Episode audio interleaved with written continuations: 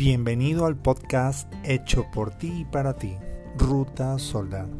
Semanalmente tendrás temas relevantes a mejorar salud física, mental y emocional. También meditación, prácticas gnósticas, despertar de la conciencia, medicina alternativa mientras recibes claves para recuperar el sentido de tu vida y conocer a tu mejor amigo, tu ser.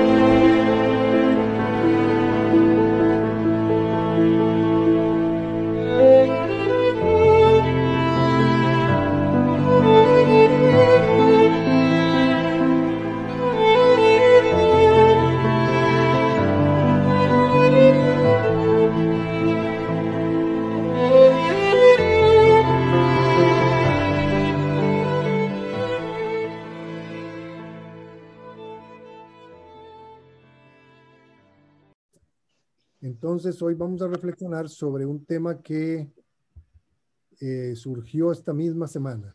Un tema me ha parecido a mí de una inmensa trascendencia.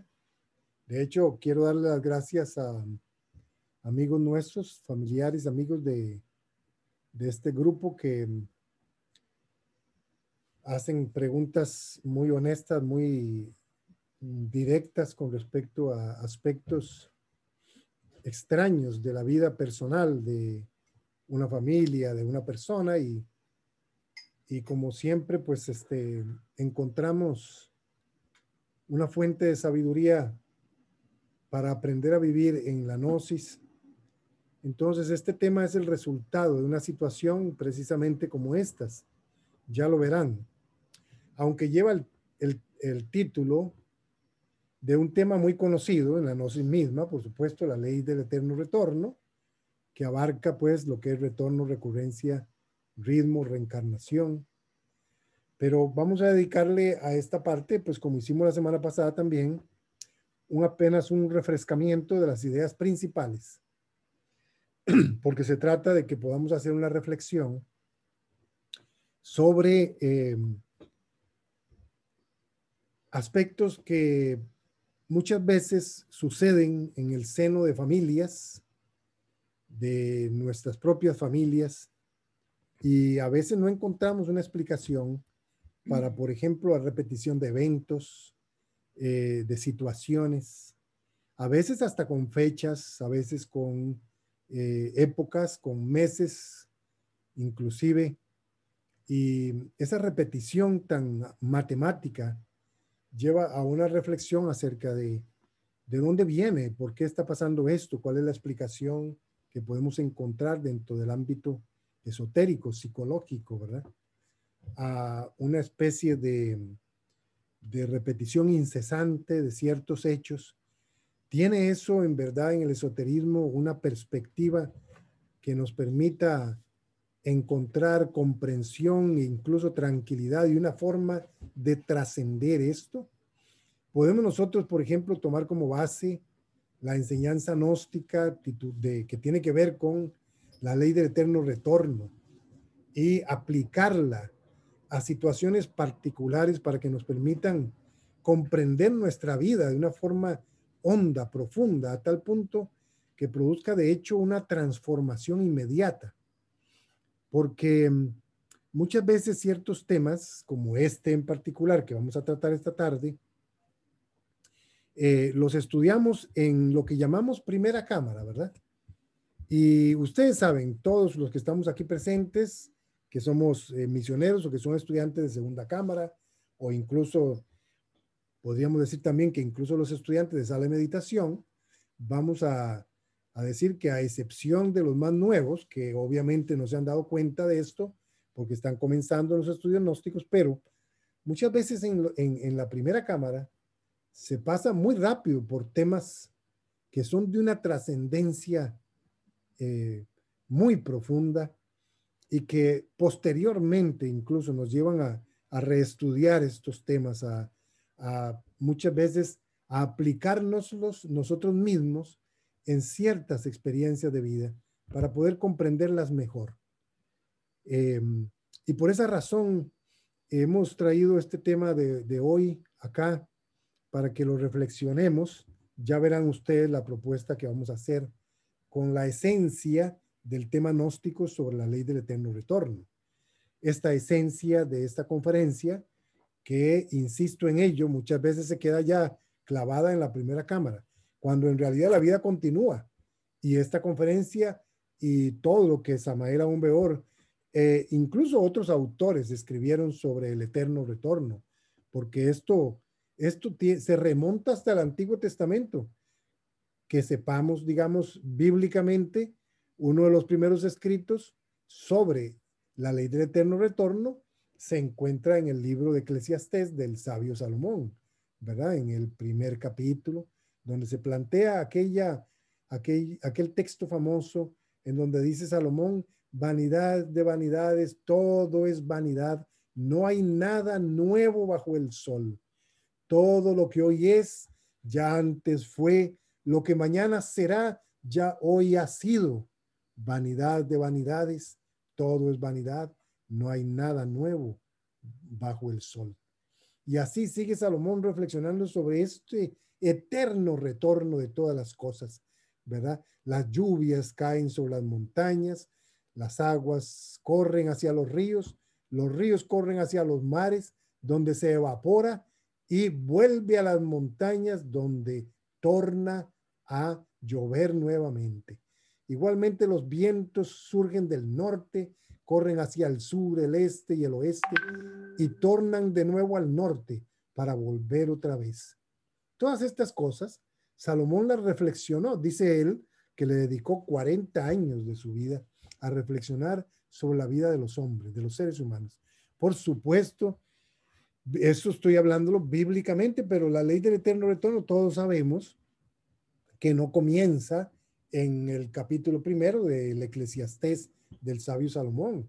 El maestro Samael dirá en su propia conferencia sobre la ley del eterno retorno que ya los pitagóricos, o sea, 500 años antes de Cristo, ya los pitagóricos eh, habían estudiado el eterno retorno de todas las cosas y este, habían marcado incluso pautas con respecto al tiempo pautas que hablaban de un tiempo circular, de un tiempo cíclico, que no es el tiempo lineal que hoy usamos y que todos nosotros nos atrapa, porque si somos sinceros, si somos objetivos, nos daremos cuenta de que aun cuando a veces hemos recibido esta conferencia, la conocemos, sabemos del eterno retorno, sabemos de la recurrencia, sabemos de la reencarnación, pero amigos, seguimos viviendo de una forma lineal creyendo que el pasado fue pasado y que el futuro no ha llegado, cuando dirá el maestro Samael que casi nuestra esencia, nuestra conciencia vive atrapada en el pasado y que casi nada de lo que vivimos diariamente es nuevo, todo es una repetición. Si usted le aplica la ley matemática del maestro Samael en su libro Psicología Revolucionaria, cuando él dice que el ser humano actual tiene un 97% de inconsciencia y un 3% de conciencia, si eso usted se lo aplica a la ley del eterno retorno, ¿sabe lo que eso nos diría a nosotros? De que en su vida, en su propia vida, en la mía, existe un 97% de probabilidades de que todo sea una repetición y solo un 3% de que algo sea nuevo. ¿Ven? Eso es una ley matemática, una ley estadística que la batalla de Acuario utilizó para explicar que en nosotros existe una inconsciencia tremenda, eh, avasalladoramente, porcentualmente, eh, abruma ese porcentaje de 97 contra 3.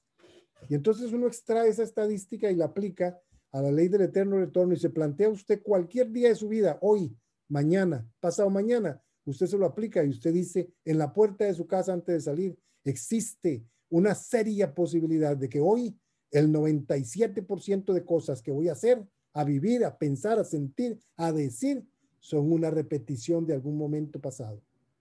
Y solo existe un 3% de probabilidad de que haga algo nuevo. A ver si logro conectar entonces con ese 3% para cambiar en algo mi existencia y la eterna repetición de los acontecimientos que estoy viviendo.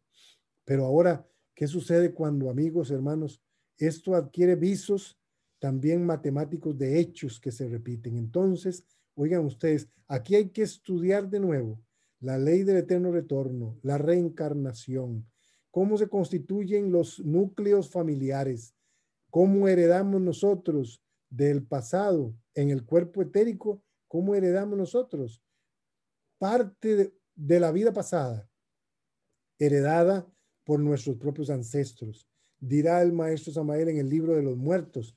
Yo he tomado un texto de él, del libro de los muertos, y lo he traído para aplicarlo aquí, como verán más adelante, a la ley del eterno retorno, porque dice el maestro Samael, nosotros nos perpetuamos en nuestros genes.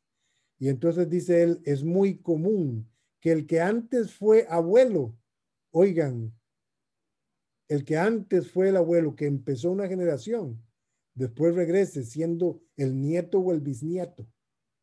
Así es que nos perpetuamos nosotros en los núcleos familiares. Y entonces cabe preguntarse, ¿soy yo heredero de aquello que el abuelo sembró en circunstancias, en situaciones, en errores, en experiencias, en aciertos, ¿verdad? En éxitos también.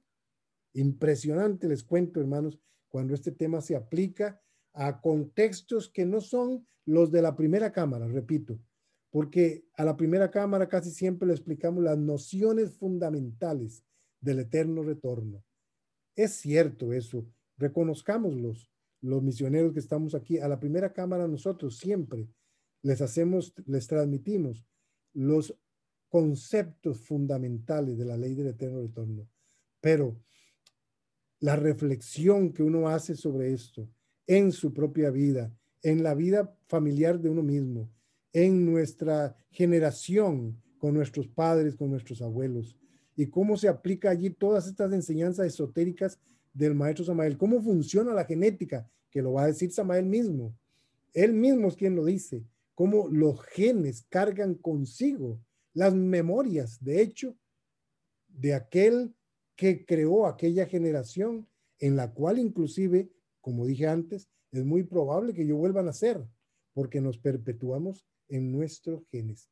Amigos, hermanos, hoy vamos a reflexionar sobre este tema para que todos, todos, todos abramos diariamente un capítulo en blanco en nuestra vida y nos demos cuenta de que la vida la estamos escribiendo de instante a instante, porque si no lo hacemos, es como si estuviésemos leyendo nuestra propia biografía ya escrita a priori. Y recuerden lo que decía una vieja canción de aquel famoso cantante puertorriqueño. Se parecería eso a un periódico de ayer, ¿verdad? Cuyas noticias ya no vale la pena ni leer. Hermanos, vamos nosotros ahora a reflexionar, a orar, perdón, por todos los los necesitados urgentes y vamos después a iniciar nuestra reflexión de esta noche. Creo que vamos a poner entonces la sala de espera, ¿verdad? Para que las personas que llegan después de esta hora nos esperen un poco. Muy bien. Comencemos entonces.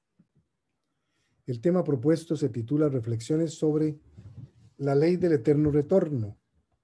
Los textos que vamos a leer ahora provienen de esa conferencia que forma parte de los programas de primera cámara de todos los grupos gnósticos, porque es un tema en el que se le hace reflexionar al estudiante gnóstico, se nos hace reflexionar a todos acerca de que más allá del nacimiento y de la muerte, existen leyes, primero que nada, existen leyes que gobiernan la vida de los seres humanos.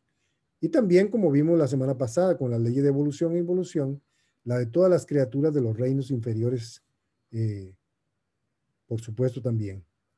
Las leyes del retorno, recurrencia y ritmo gobiernan inteligentemente la vida y la muerte, el flujo y el reflujo, y los incesantes cambios y movimientos de la naturaleza.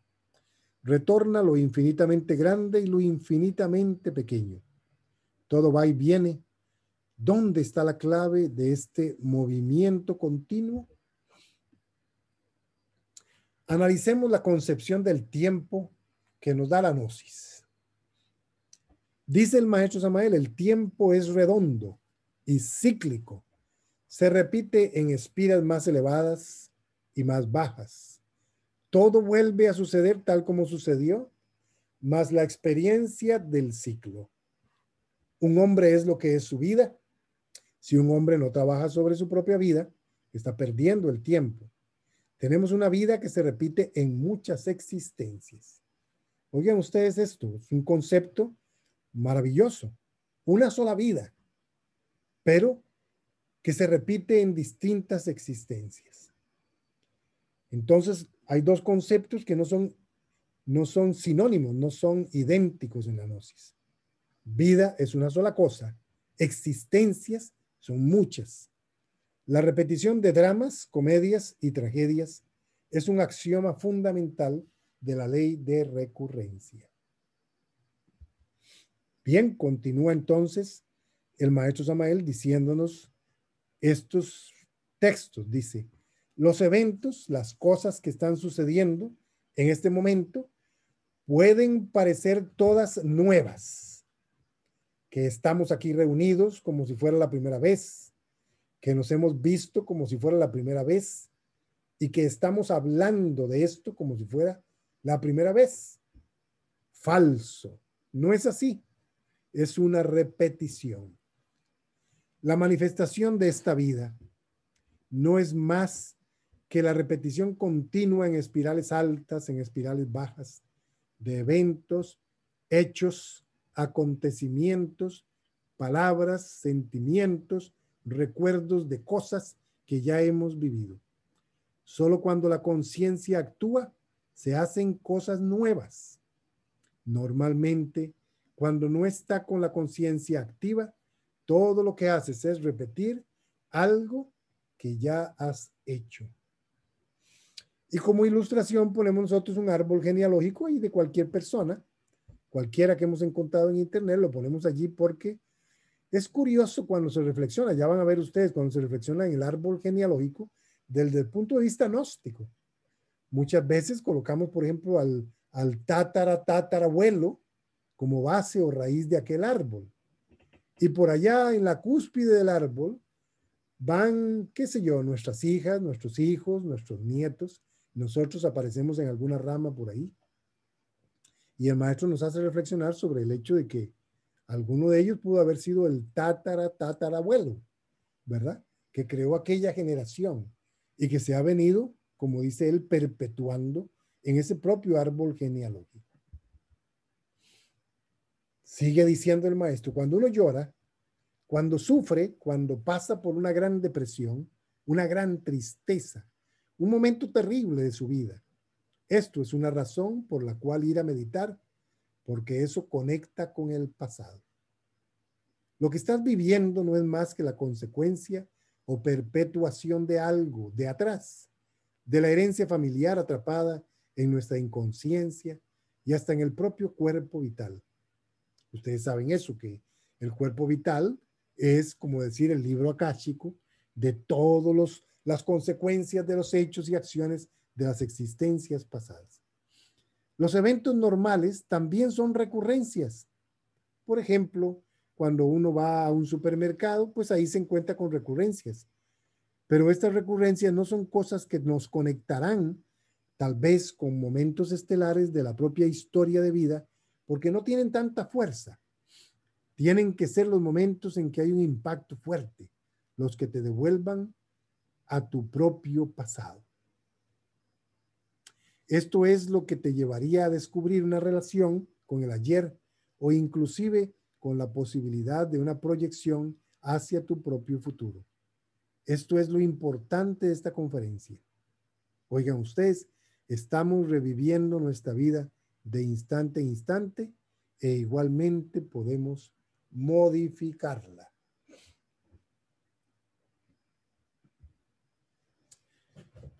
Esto que está aquí no pertenece a la conferencia de el retorno, recurrencia y reencarnación, pero viene del libro de los muertos, también del maestro Samael, porque está muy íntimamente ligada con este tema. Dice así el maestro, la huella electromagnética que deja la vida de un hombre en el instante de la muerte se imprime tremendamente en la concepción del feto. El sendero de la vida está formado con las huellas de los cascos del caballo de la muerte. Muerte, juicio y concepción constituyen un trío perfecto.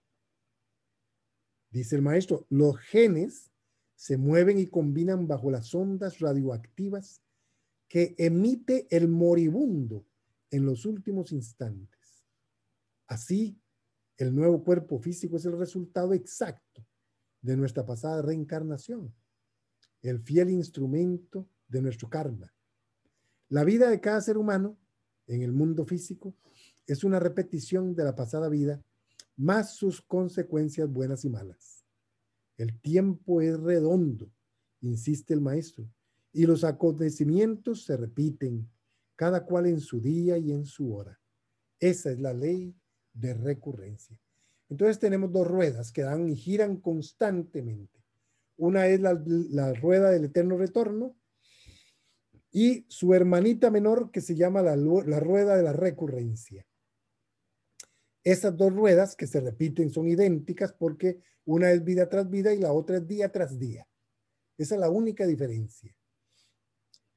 Y el maestro aquí lo que propone es que cuando una persona muere, como si hubiera una, una impresora por ahí en el espacio, los genes de esta persona pasan a través de esa impresora y van directo allá a el papel en blanco de la criatura que está en gestación en otro vientre y allí llegan y se imprimen. Se imprime la vida del anciano que acaba de morir. Y entonces aquel niño, aquella criatura, recibe entonces la genética, fenotipo, genotipo y, el, y recibirá como karma, como consecuencia, el paratipo, las condiciones sociales, se imprime todo eso en el nuevo cuerpo etérico, que como ustedes verán no es nuevo.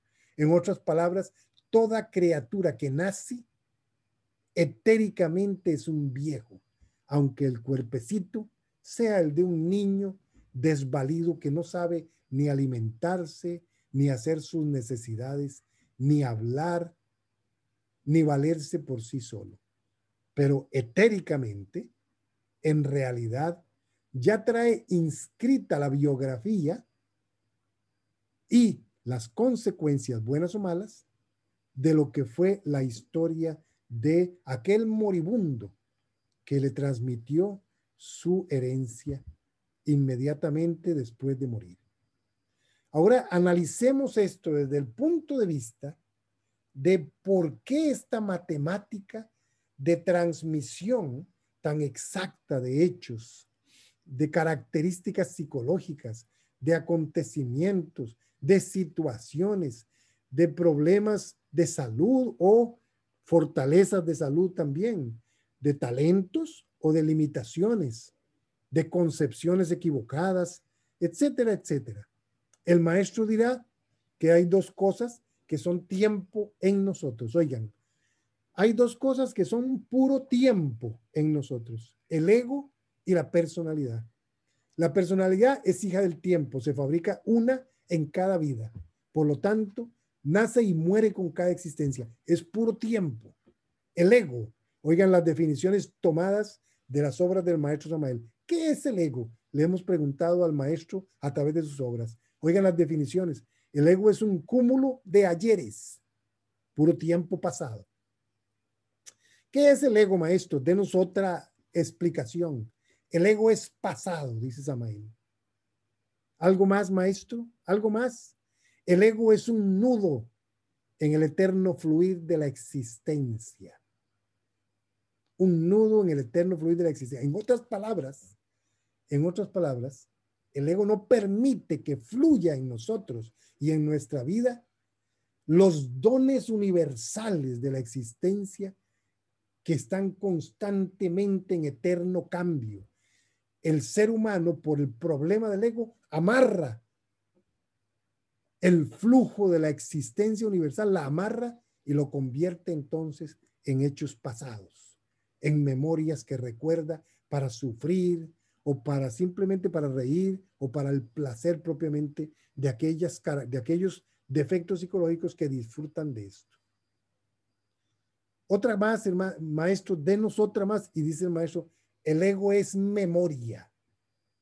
El ego es memoria. Tremendas definiciones, todas relacionadas con el tiempo. Ahora, como si hiciera falta, le hemos preguntado a, don Juan a través de Carlos Castaneda y le hemos preguntado que qué es el ego. Y don Juan contesta, el ego es nuestra historia personal, una biografía de hechos vividos mecánicamente que podemos cambiar. Carlitos, le dice así don Juan a Carlos Castaneda. Una biografía de fechas, de lugares, de nombres, de situaciones que hemos vivido. Y eso lo guardamos como si fuese un bestseller, un libro que a todo el mundo le gustaría leer cuando no es cierto. Entonces hay dos cosas que nos enseña la gnosis, que es puro tiempo y, curiosamente, tiempo pasado. Oigan ustedes, antes de pasar la página, quiero que todos nos demos cuenta de algo. Cuando usted mentalmente, en cualquier lugar donde se encuentre un día de su vida, cuando usted mentalmente está proyectado hacia el pasado, oigan hermanos, de acuerdo a estas definiciones, el que está haciendo eso, el que tiene control de usted, se llama ego, porque el ego es pasado. No hay ninguna situación de vida en que a la esencia le, le interese dormirlo a usted recordando su pasado porque la esencia fluye en el eterno ahora, en el eterno presente. Entonces, cuando uno está distraído en cualquier parte, y entonces en la mente, en el escenario de la mente, está usted reviviendo escenas del pasado, tristes, alegres, satisfactorias, traumáticas, avergonzantes o lo que sea. Por definición, el que está haciendo eso, por definición, es el ego. Obsérvelo. Rápidamente cobre usted control del flujo de la existencia, como dice el maestro Mael. Tome control con la esencia y observe cómo esa actitud de proyectarse hacia el pasado o de tomar el pasado y proyectarlo hacia el futuro, eso es característica 100% marca registrada, con código de barras y todo. El código de barras de esas características dice ego. Él es el que lo produce. Eso no surge de la esencia, de la conciencia, del ser ni de nada, porque el ser y la conciencia fluyen con el eterno fluir de la vida universal. Son libres. Esa es su característica. Solo el ego atrapa la vida y la convierte en un álbum de fotografías que le encanta todos los días repasarlo. Al ego le encantan las bibliotecas de periódicos viejos.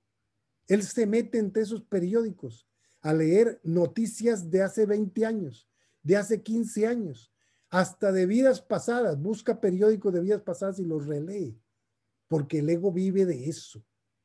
Él le satisface sufrir, le satisface sentir vergüenza, le satisface culpar a otros de sus desgracias, que son suyas porque Él es quien las genera. Así que eso está muy bien dicho. El ego es el generador de todas las desgracias y a Él le encanta endilgarle sus desgracias a otros porque a él le satisface acusar, mentir,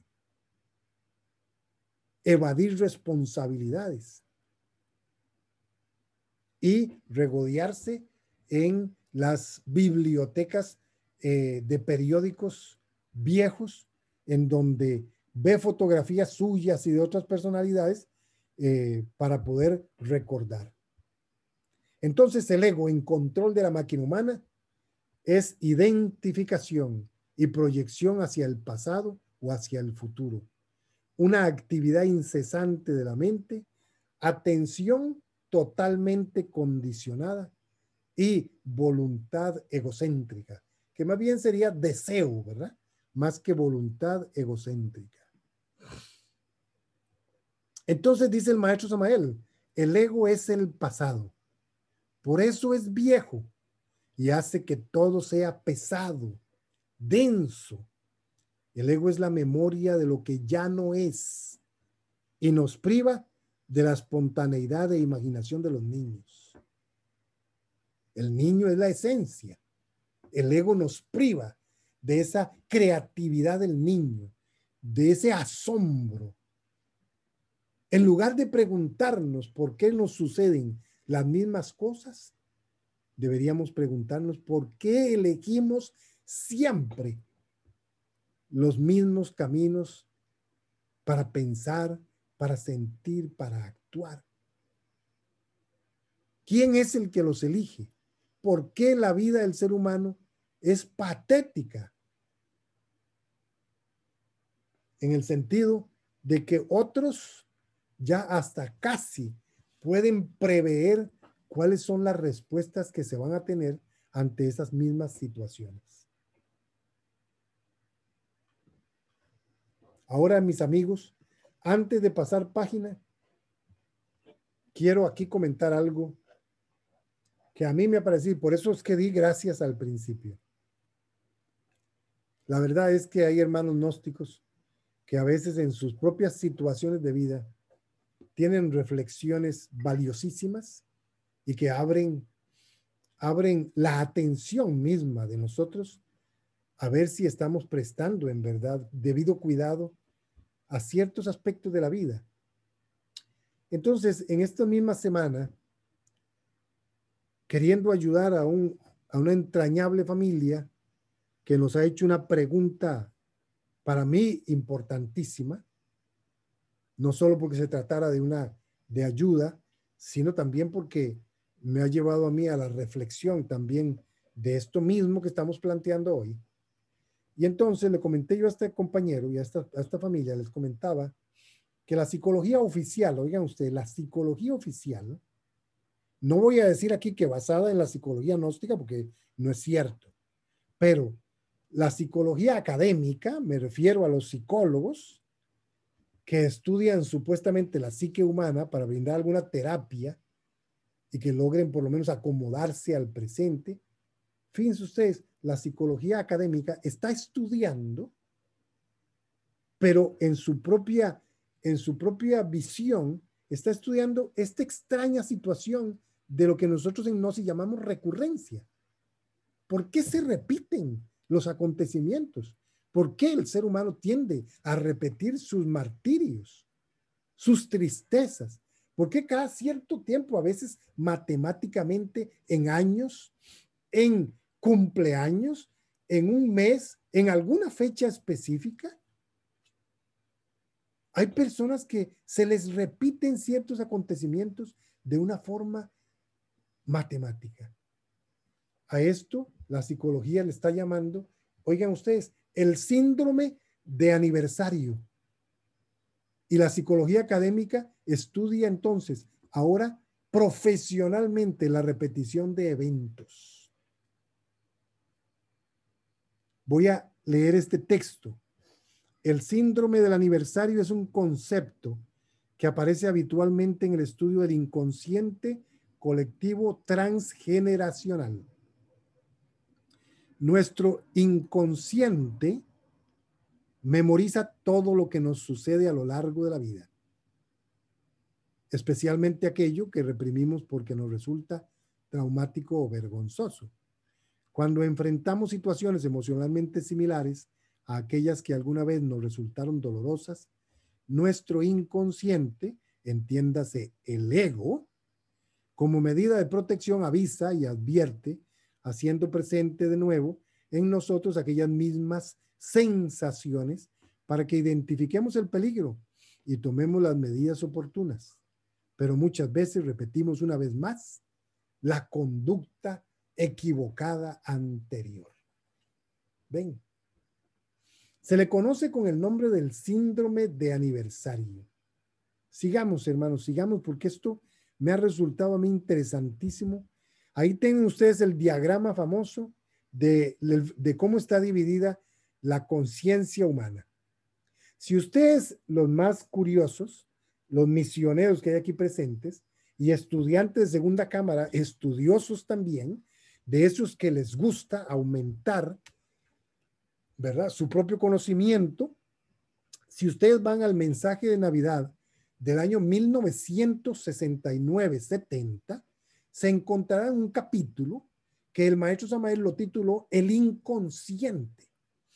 Un capítulo brillante que yo les recomiendo a todos, en donde él habla sobre eso que llamamos el inconsciente, donde ahí se encuentra un porcentaje enorme acumulado, guardado, una especie de archivo de experiencias que todos nosotros no hemos tenido tiempo de, procesar, de reflexionar, de comprender. Y entonces todo el mundo hace eso. Es decir, es un archivo tan vasto que de, lo tan poco que nosotros podemos comprender diariamente, el resto metemos todo ahí al inconsciente, lo guardamos allí, para después decimos.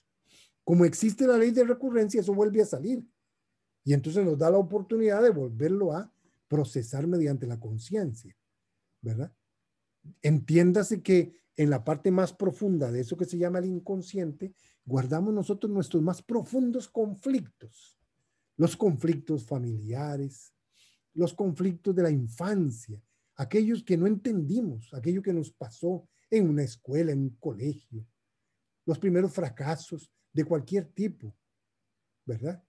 Cuando nos sentimos avergonzados en un partido de fútbol, un partido de béisbol.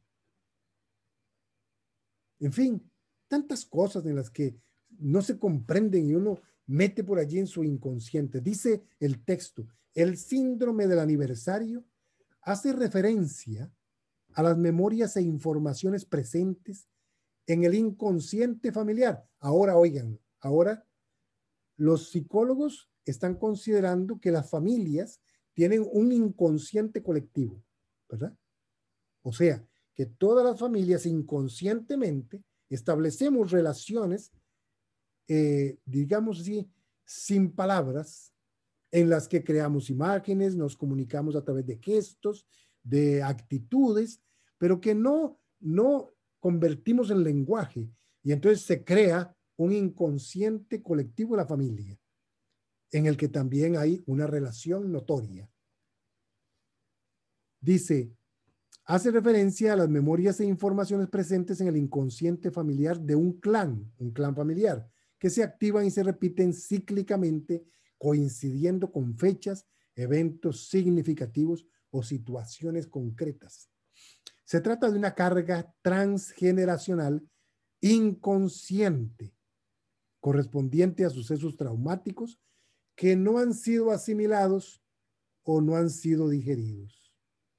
Esa memoria inconsciente se transmite de generación en generación, buscando nuevas oportunidades para quedar resuelta, comprendida o cerrada.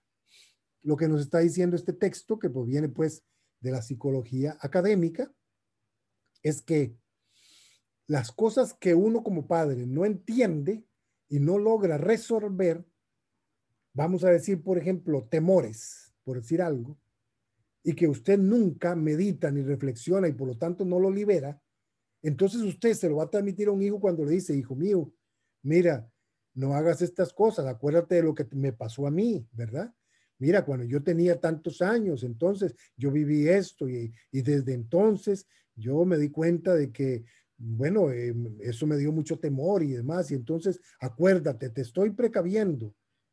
Y entonces resulta que la generación a la que yo le paso eso inconscientemente va a tener las mismas características psicológicas que tuvo la mía, que recibió también de la generación anterior aquellos defectos psicológicos, agregados psicológicos, tendencias psicológicas heredadas verbalmente o por situaciones que se han vivido de otras generaciones. Pongamos atención a este otro texto, oigan ustedes. Esa memoria está vinculada no solo a determinadas situaciones emocionales, sino a fechas, edades o eventos asociados al dolor, la vergüenza y los traumas en el inconsciente familiar. Personas de una misma familia a las que cuando alcanzan una edad determinada les suceden cosas similares como divorcios, accidentes, enfermedades, cambios de lugar de residencia o incluso la muerte. Mujeres que, por ejemplo, son madres a la misma edad que tenía su madre cuando ellas nacieron. En ese caso, el hijo adquiere desde el primer momento, a través del inconsciente familiar, una conexión transgeneracional con su abuela materna. Amigos, eso que la psicología académica está descubriendo es y forma parte de la ley de recurrencia y de la ley del eterno retorno y de cómo ésta se procesa generación tras generación de una manera matemática, ya sea a través del lenguaje, como he dicho, o a través de actitudes de nosotros que reflejan las situaciones condicionantes que el ego produce en nosotros. Ahora bien, vamos a lo concreto, que es lo que interesa, mis queridos hermanos y amigos. Vamos a lo concreto. ¿Quién no quiere romper con esos, con esas ruedas? ¿Quién no quiere romper con eso? De los que estamos aquí. Todos estamos interesados en en abrir el libro de nuestra vida hoy mismo y que esa página no sea un recordatorio del ayer, sino que esté en blanco, en donde yo pueda comenzar a escribir. Y por eso preguntamos, ¿a qué dinámica responde este síndrome de aniversario? ¿A qué dinámica? Bien, cuando somos concebidos, dice el texto, las conexiones invisibles presentes en el inconsciente familiar deparan afinidades y lealtades inconscientes que suponen para el receptor una suerte de contratos o códigos que influirán en su vida bajo la forma de creencias y tendencias que giran alrededor de determinada característica psicológica. En otras palabras, nosotros formamos en la familia, creamos en la familia contratos, códigos, formas de comportamiento, creencias, que van a dar forma a la personalidad y que van a fortalecer determinados agregados psicológicos. Y esos agregados psicológicos, oigan, esos agregados psicológicos son los que van a formar el eje, el eje, por eso está esa figura allí, van a formar el eje de la rueda de la recurrencia personal de cada uno de los miembros de esa familia y de la familia en sí. En el budismo tibetano se dice que ese eje alrededor del cual gira la rueda o que hace girar esa rueda son tres animales, una serpiente, un cerdo y un gallo, o un pavo real también puede ser. Los tres se muerden la cola, están aquí en el centro, forman el eje y representan la cólera, la ignorancia y el deseo, la lujuria. Hagamos un análisis más cercano. Ahí tienen el eje de la rueda. En este caso, en vez de gallo, nos han puesto a un pavo real. El pavo real le muerde la cola a la serpiente y la serpiente le muerde la cola al, cerdo y el cerdo al pavo real. Y ellos son los que dan gira y giro y giro a la rueda de la vida. ¿Qué representa eso en usted, en mí, en cada uno de nosotros? Eso lo que representa es el eje psicológico de aquellos agregados, agregados de aquellas experiencias viejas del pasado que siguen sirviendo como la tuerca alrededor de, de la cual gira la rueda, sirven para darle sentido a su vida actual, sentido psicológico egoico. En otras palabras, como dirá el maestro Samael, en esa rueda, en ese eje, se encuentra nuestra adicción al sufrimiento, nuestra adicción al placer, nuestro miedo. Porque si esta rueda la convertimos nosotros a el eje de la rueda alrededor del cual gira el agregado psicológico, diríamos que el agregado psicológico gira alrededor de las sensaciones de temor, placer y dolor. Somos adictos al sufrimiento, dice Samael. Lo defendemos. Incluso hablamos del sufrimiento como si fuera una cosa bohemia. Dice así Samael, hablamos del sufrimiento como si fuese una cosa de restaurantes de lujo. Nos reunimos en cenas a hablar de cuánto he sufrido. Echamos hasta competencia de sufrimiento. Alguien dice lo que ha sufrido y hay otro que agrega más para que todos nos demos cuenta de que ese personaje sí ha sufrido, que lo mío no era nada. O si no, entonces es con el placer y con el dolor. Y si no, es a hablar de miedo. ¿Por qué decimos que esto lo define Samael? Porque en su capítulo del matrimonio perfecto, el desarrollo psíquico, cuando él dice que la vida del ser humano gira alrededor de las sensaciones, que todo genera, todo se, se origina en las sensaciones y nos invita a cambiarlas, a cambiar las sensaciones, a transformar las sensaciones. En ese entonces, cuando el maestro escribió el matrimonio perfecto, él todavía no hablaba de impresiones, pero sensaciones en la gnosis, sensaciones e impresiones, pasará después a ser sinónimo. ¿eh? pasarán a ser sinónimos.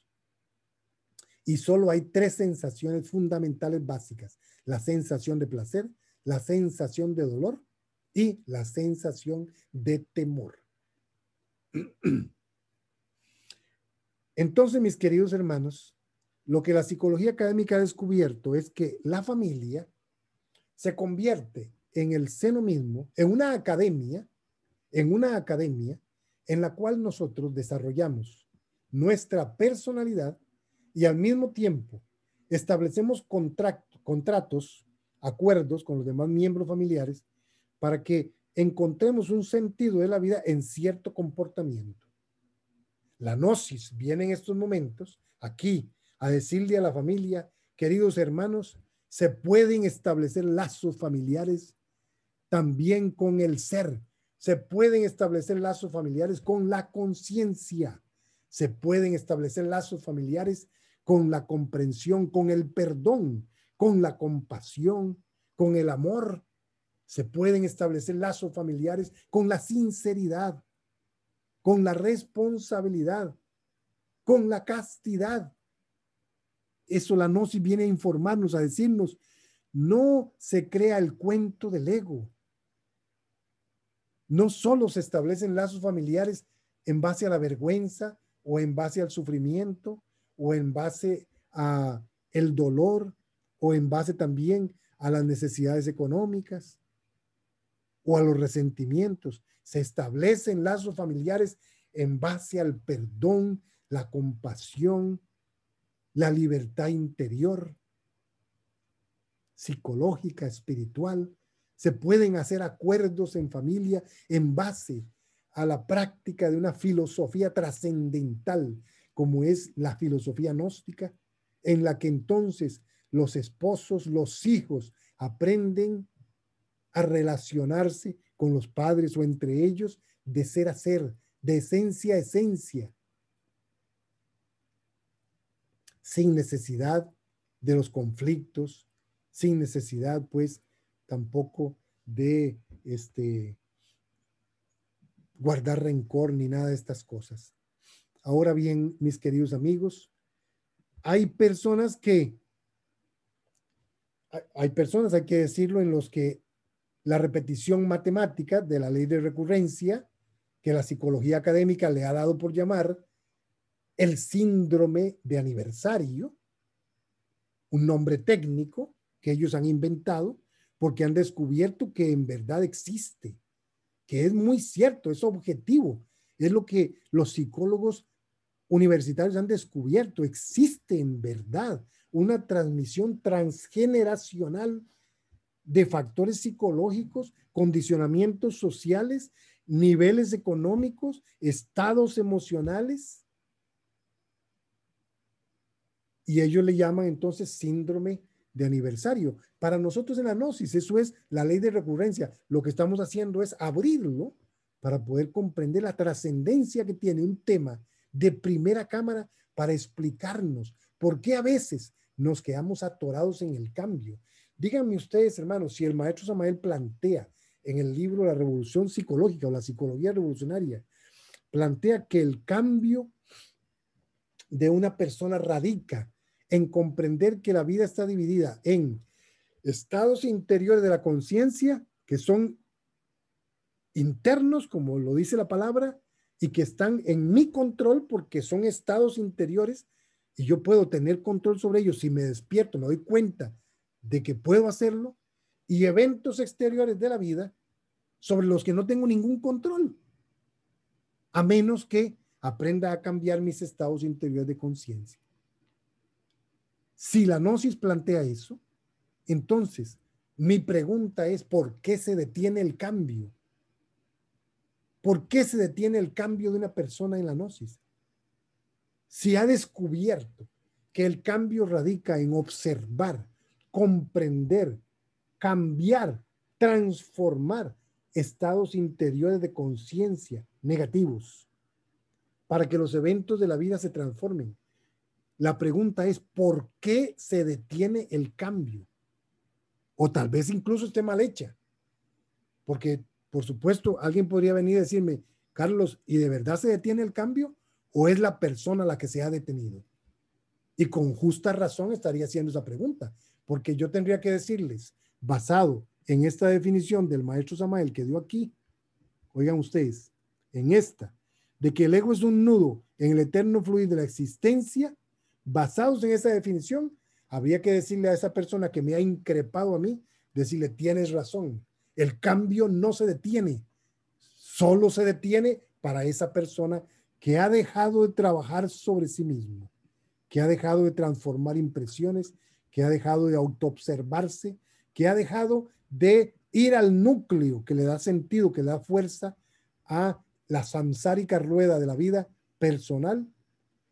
Y es aquí donde la pregunta entonces que nosotros nos hacemos es, hermanos, cuando en una persona, cuando en una familia se repiten más que en otras, hasta con fechas, entonces tenemos que actuar, porque lo que está sucediendo es, y lo tomo de la psicología oficial, lo que está sucediendo, hermanos, es que cuando esa repetición se da, es que las personas no se han dado cuenta de que no han comprendido aquello que está generando esa transmisión generacional de las mismas situaciones, de los mismos eventos, de las mismas eh, características.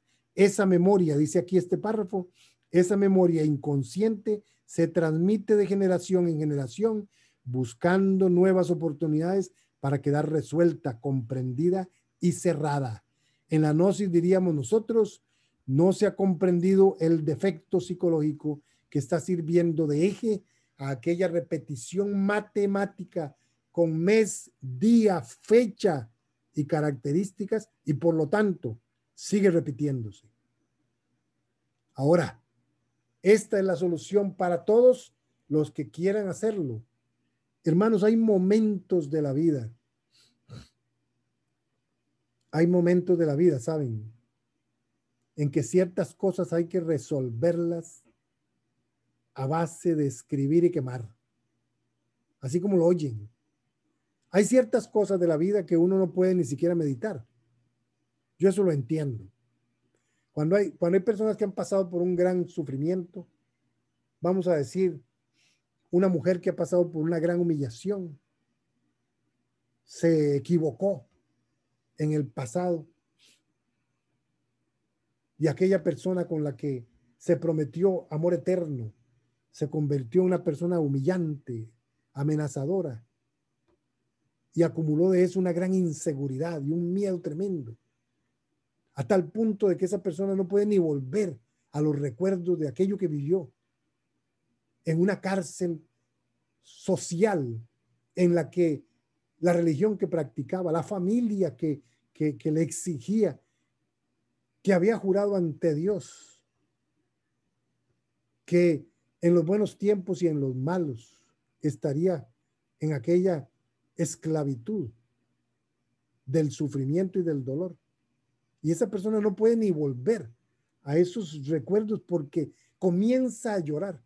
¿Cómo hace usted para decir a una persona de esa que se ponga a meditar en ello? Si es que no puede ni tocarlo cuando termina atacada en llanto. Entonces, ¿qué hacemos? Usted le dice a esa persona, agarre lápiz y papel. Vamos aquí, usted está indigesto, está indigesto con una situación de vida que le está afectando tanto que no puede ni siquiera ponerla en la mente porque le afecta emocionalmente, psicológicamente, de una forma profunda. Entonces, vaya, consiga lápiz y papel y póngase a escribir sobre eso. Escriba rápido, como el personaje que ustedes lo ven ahí. Escriba rápido, sin que le importe la gramática, sin que le importe la redacción, ni la coma, ni el punto, sin que le importe la letra, escriba, escriba y escriba. Y cuando usted ve que ya no puede escribir porque ya vomitó, ya vomitó en aquel papel todo aquel trauma, toda aquella decepción, todo aquel sufrimiento, aquella experiencia que usted no ha podido digerir, entonces coja esos papeles y va y los quema. Con mucho cuidado, ¿eh? no me vayan a llamar de algún país a decirme que soy culpable de un incendio después. ¿eh? Con mucho cuidado, quémenlo bien, pero con cuidado. Nunca lo lea, hermanos, nunca lean lo que ha escrito, porque sería tanto como repasar literalmente un vómito psicológico, ¿verdad? Que estaba indigestándole a usted su centro emocional y su centro intelectual.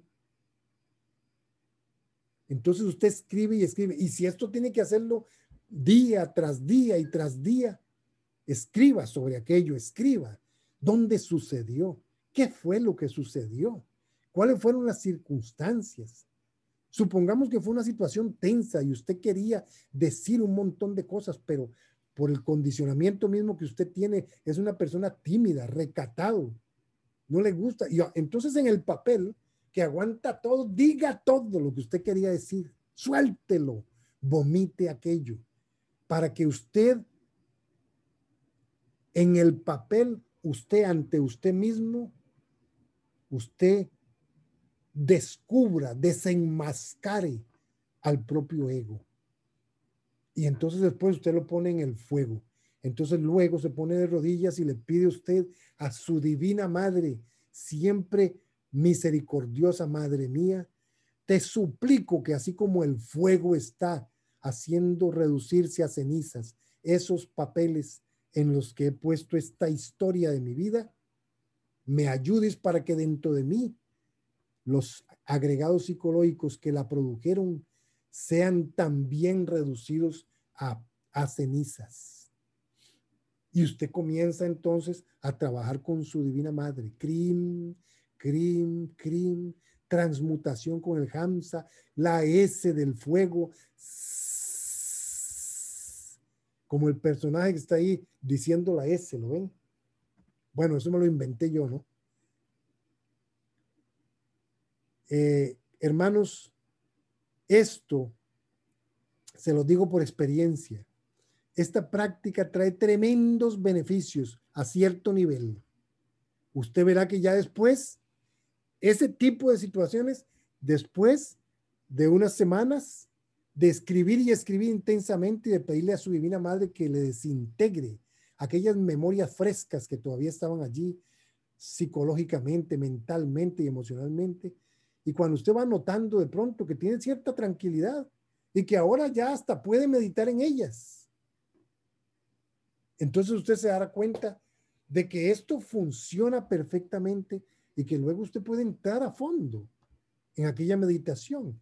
¿Saben para qué? Para romper esa rueda de repetición de la recurrencia personal, de la recurrencia personal, romperla para que entonces su esencia pueda abrirse a generar acontecimientos nuevos en su vida y que se observe ese cambio que podemos hacer cuando trascendemos los estados de interiores de conciencia que tanto condicionan nuestra pobre existencia.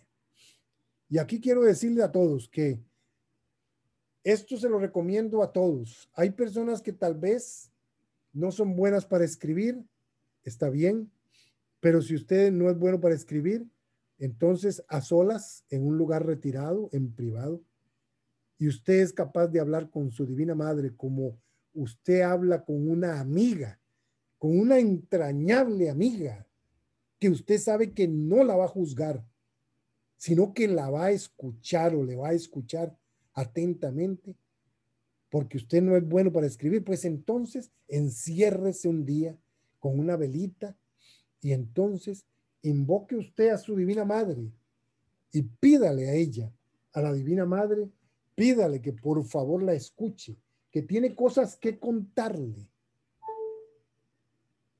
que quiere que usted, que quiere que ella le escuche esto que usted lleva consigo y que, y que no ha sabido cómo trabajarlo. A veces que ni siquiera sabemos cómo se llama eso. Porque no todo tiene por qué tener un nombre, ¿me entienden? Muchas veces son simplemente situaciones que como, como un conjunto de cosas está ahí metido en la cabeza y afectan el centro emocional y la, y la, la, y la forma de pensar en nosotros y la forma de actuar. Si no sabemos ni cómo se llama, créanme, a la Divina Madre eso, eso ni le interesa. El nombre de algo no es aquello. Y tampoco la ortografía. Si usted le hace como una carta a la Divina Madre, le dice, Madre mía, te quería escribir esta carta. Perdóname todo lo que te voy a decir, pero esto es de una situación que he estado viviendo desde que yo tenía tantos años y se me ha repetido en la vida tantas veces. Y te estoy escribiendo esta carta para decirte, madre mía, yo no sé ni cómo se llama esto. Y usted escribe alguna palabra que iba sin H, la escribe con H, ¿usted cree que su divina madre le va a decir, escriba bien esa carta y me la vuelve a mandar? No, señores. La divina madre dirá, bienvenido, hijo mío, venga para que eliminemos todo eso que a mí también me está impidiendo ayudarte. Entonces no se preocupen de ortografía los que, los que son buenos para escribir, ni tampoco de la letra, escriban rápido. Es escribir rápido, es es como una retrospección rápida en papel o hablada, como les digo, con su divina madre, con una, un cuadrito de la Virgen del Carmen o la Virgen de Guadalupe allí enfrente. Y usted dice, Virgencita, ayúdame, escúchame, quiero hablar contigo, tú eres mi mejor amiga. Tú nunca me juzgas, siempre me comprendes. Y te quiero exponer esta situación que por años he cargado conmigo y que tiende a repetirse y a hacerme actuar de la misma manera todo el tiempo. Siempre el mismo dolor, siempre la misma angustia, siempre los mismos temores. Y luego crimen y crimen y y la Divina Madre encantada de que nosotros le hablemos con sinceridad, por carta o por el verbo y después más adelante en meditación. Cuando ya podemos volver porque les cuento que aquí en Hablando sin nombres son hechos reales los que les he contado a ustedes. Y de hecho, hasta una persona que vivió ese tipo tremendo de humillaciones y de abusos, con el tiempo a los meses nos decía, ahora ya hasta puedo meditar en eso, nos decía.